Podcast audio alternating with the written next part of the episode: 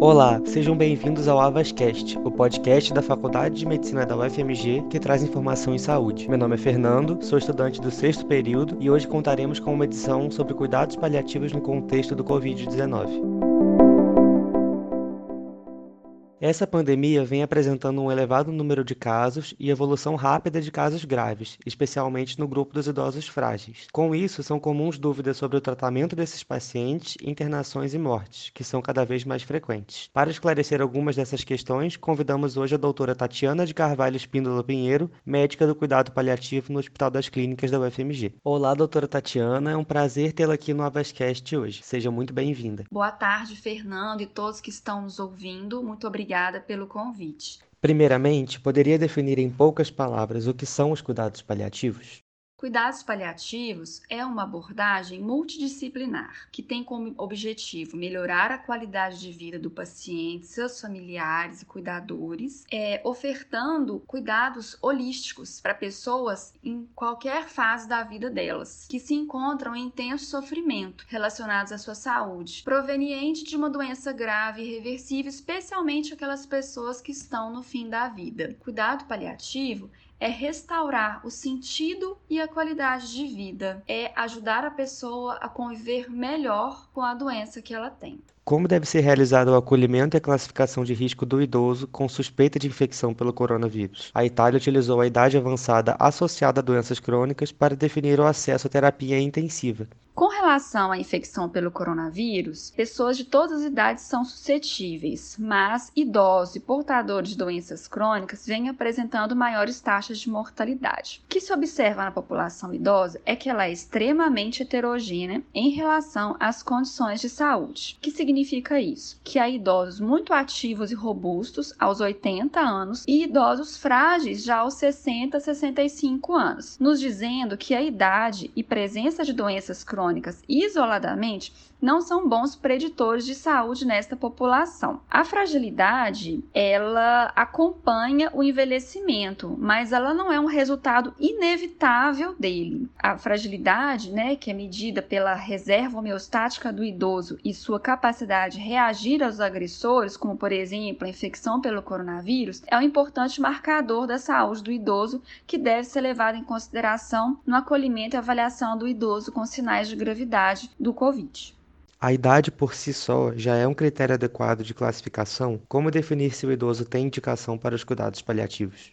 A idade, isoladamente, não é um bom preditor de desfecho favorável nos nossos idosos. E diante do contexto atual da pandemia da Covid, principalmente nos, com sinais de síndrome respiratória aguda grave, é importante identificar os idosos que são frágeis, que têm um risco maior de ter uma evolução desfavorável. Esses pacientes são pacientes que não vão se beneficiar de intervenção invasiva, de cuidados intensivos, são aqueles pacientes que têm o um maior grau de fragilidade, dizendo para a gente que tem um menor potencial de reversibilidade. Estes pacientes, os mais mais frágeis, não há dúvidas que vão se beneficiar de receber cuidados paliativos, com foco no controle dos sintomas, tratamento das condições reversíveis e melhora do conforto e de sua qualidade de vida de seus familiares. Em contrapartida, é fundamental identificar aqueles pacientes idosos robustos e aqueles sob risco de fragilização, que ainda podem se beneficiar de medidas invasivas porque possuem maior vitalidade e potencial de reversibilidade. Então, é fundamental identificar quem se beneficia do tratamento proposto. Lembrando que cuidados paliativos não é retirar tratamentos. Cuidados paliativos é utilizar a tecnologia de forma sustentável e ampliar o cuidado com foco na qualidade e sentido da vida.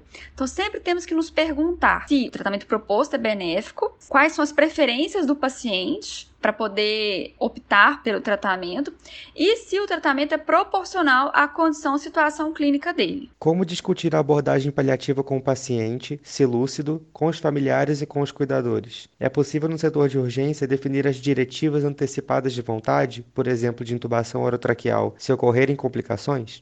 Diretivas antecipadas de vontade é um documento de manifestação da vontade, em que a pessoa informa que cuidados de fim de vida, que ela está de acordo, informa quais são as preferências dela e nomeia um procurador para cuidados de fim de vida, que é aquela pessoa que vai ser consultada na incapacidade dela de se comunicar. A maioria dos nossos serviços de saúde, os pacientes que nós recebemos, eles não portam diretivas antecipadas de vontade. O que acontece acontece habitualmente é essa manifestação de vontade estar documentada na forma de consentimento informado no prontuário médico, que tem fé pública e tem valor.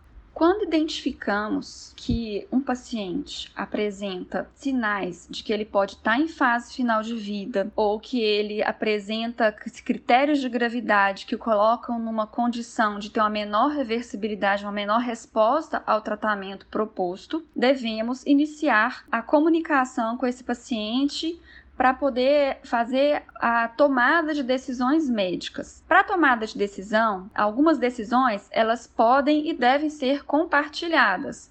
O que é compartilhar decisões? É a partir das preferências do paciente que nós devemos acessar, tomar as decisões médicas.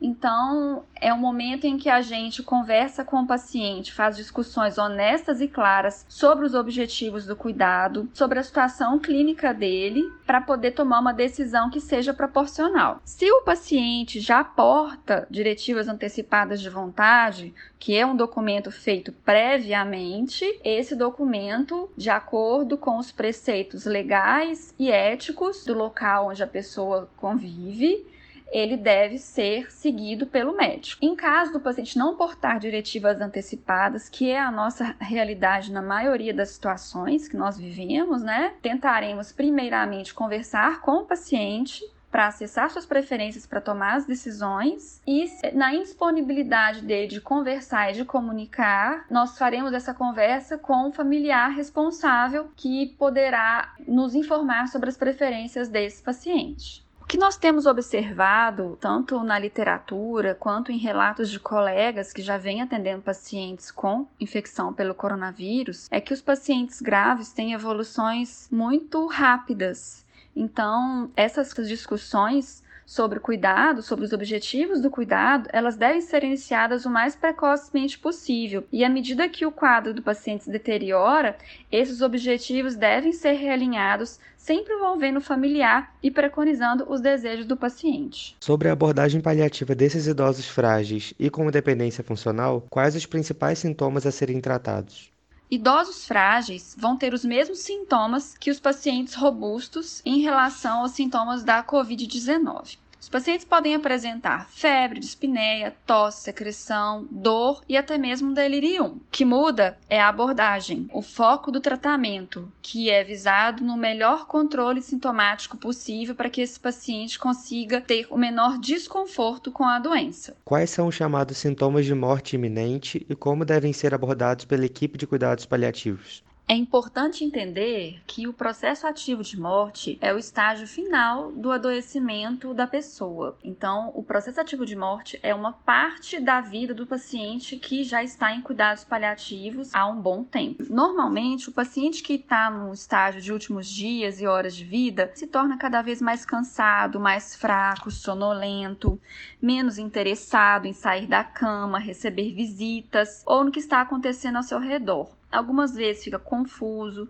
pode também ficar agitado. E quando a morte se aproxima, geralmente há alguns sinais e sintomas que são sinalizadores à equipe que deve estar atenta e deve informar os familiares. São sinais de morte iminente a redução do nível de consciência não induzido por algum medicamento, a redução da interação da pessoa com o meio ou com os outros à sua volta, paciente que não consegue ingerir quase nada ou nada, redução da quantidade de diurese e sinais de comprometimento que nós chamamos de comprometimento hemodinâmico, que seriam taquicardia, hipotensão, o pulso fino, as extremidades fias, ou a, gente chama de cianose, né, que fica meio arroxeadas, e alterações significativas do padrão respiratório, como, por exemplo, o paciente que fica com um esforço respiratório muito grande ou então o que a gente chama de bradipneia, que é a frequência respiratória muito reduzida, ou um padrão respiratório muito variante, ou uma respiração muito ruidosa.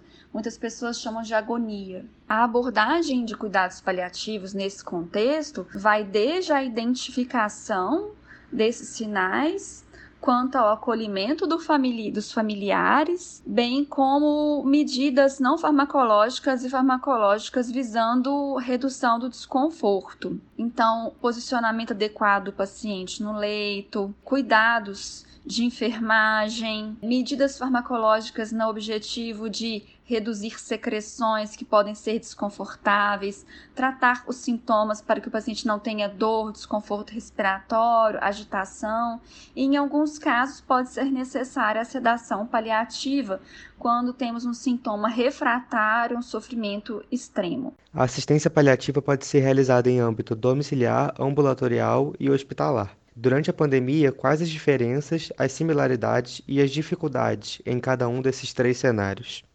Bom, Fernando, a gente tem várias questões que vão influenciar é, o cenário do paciente receber cuidados paliativos. O extrato clínico funcional dele, com certeza, vai ser um fator muito importante, que aqueles pacientes robustos vão procurar a atenção primária, vão procurar os hospitais se tiverem sintomas de maior gravidade e poderão receber os cuidados nos cenários que condizem com seu quadro clínico. Os pacientes frágeis, os extremamente frágeis, que a gente considera que são os estratos 9 e 10, são pacientes que muito provavelmente podem não se beneficiar de internação, receberem esses cuidados em casa. Para eles receberem esses cuidados em casa, depende da assistência domiciliar do município. Que tipo de assistência que ele terá em casa para o controle dos sintomas? Se esse município dispõe de uma equipe de atenção domiciliar, que tenha aptidão para realizar hipodermóclise, se os familiares estão de acordo e preparados para auxiliar nesses cuidados em casa, que o paciente possa receber esses cuidados em casa. Então depende muito da estrutura do município, da situação do paciente e também do suporte que esses familiares podem fornecer e recebem, né, para poder cuidar desse paciente em casa. Existem níveis de assistência paliativa. Então, o cuidado paliativo, ele não é só do paliativista. Todos os profissionais de saúde devem conhecer e ofertar para seus pacientes nos diversos cenários, na atenção primária, nas EMADs, nos hospitais, na terapia intensiva, nos serviços de emergência, UPA. É tão importante identificar a fragilidade desses pacientes quando eles internam que dados da ANAICE dos últimos dois anos de avaliação de fragilidade, veja então que eles já fazem essa avaliação de rotina, não somente no contexto da pandemia, como eles colocaram agora no, no protocolo deles de infecção pelo coronavírus, mas nos últimos dois anos eles mostram que a mortalidade intra-hospitalar dos, dos pacientes idosos, né, que pode chegar a apenas 2% de pacientes robustos e até 31% nos pacientes que são mais frágeis. Eu acho que uma grande dificuldade que a gente encontra em oferecer cuidados paliativos no contexto da pandemia é a questão do isolamento. A gente está acostumado a ser próximo, a aproximar as pessoas. E num contexto de isolamento, isso torna as coisas um pouco mais difíceis. A tecnologia surge nesse momento como uma ferramenta para a gente poder aproximar as pessoas poder manter a, a comunicação da melhor forma possível, né? Considerando que em muitas situações nós teremos que proteger não só familiares, né, e outras pessoas do contágio, mas também os próprios profissionais de saúde. Quais as recomendações para a declaração de óbito de pacientes com suspeita de Covid-19 em cuidados paliativos que falecerem no domicílio? Como as famílias podem conseguir a declaração no setor público e no setor privado? Habitualmente, esses pacientes de casos suspeitos no domicílio eles estão sendo monitorados. Pacientes em cuidados paliativos que falecem no domicílio no contexto da Covid, o que é recomendado, que é a recomendação para qualquer paciente que faleça em casa por causa suspeita de Covid, que é o familiar não manipular o corpo e acionar o serviço de saúde. É, no serviço público, esses pacientes normalmente estão sendo acompanhados ou pela equipe de saúde da APS ou então das EMADs. Então, a equipe será acionada e o médico irá até o domicílio para fornecer a declaração de óbito. Em pacientes com suspeita de Covid, ou seja, pacientes que não tiveram resultado confirmado, deve-se escrever na causa de óbito insuficiência respiratória. Se não foi coletado, não pode informar que a morte foi por Covid. Então, para afirmar, tem que ter o resultado do exame. Então, deve-se colocar, no caso de estar com exames em andamento, na segunda linha, colocar aguardando o exame. No setor privado, da mesma forma, quem vai fornecer a declaração de óbito é o médico que está acompanhando esse paciente, da mesma forma. O programa de hoje termina por aqui. Nós agradecemos a participação da doutora Tatiana de Carvalho Espíndola Pinheiro.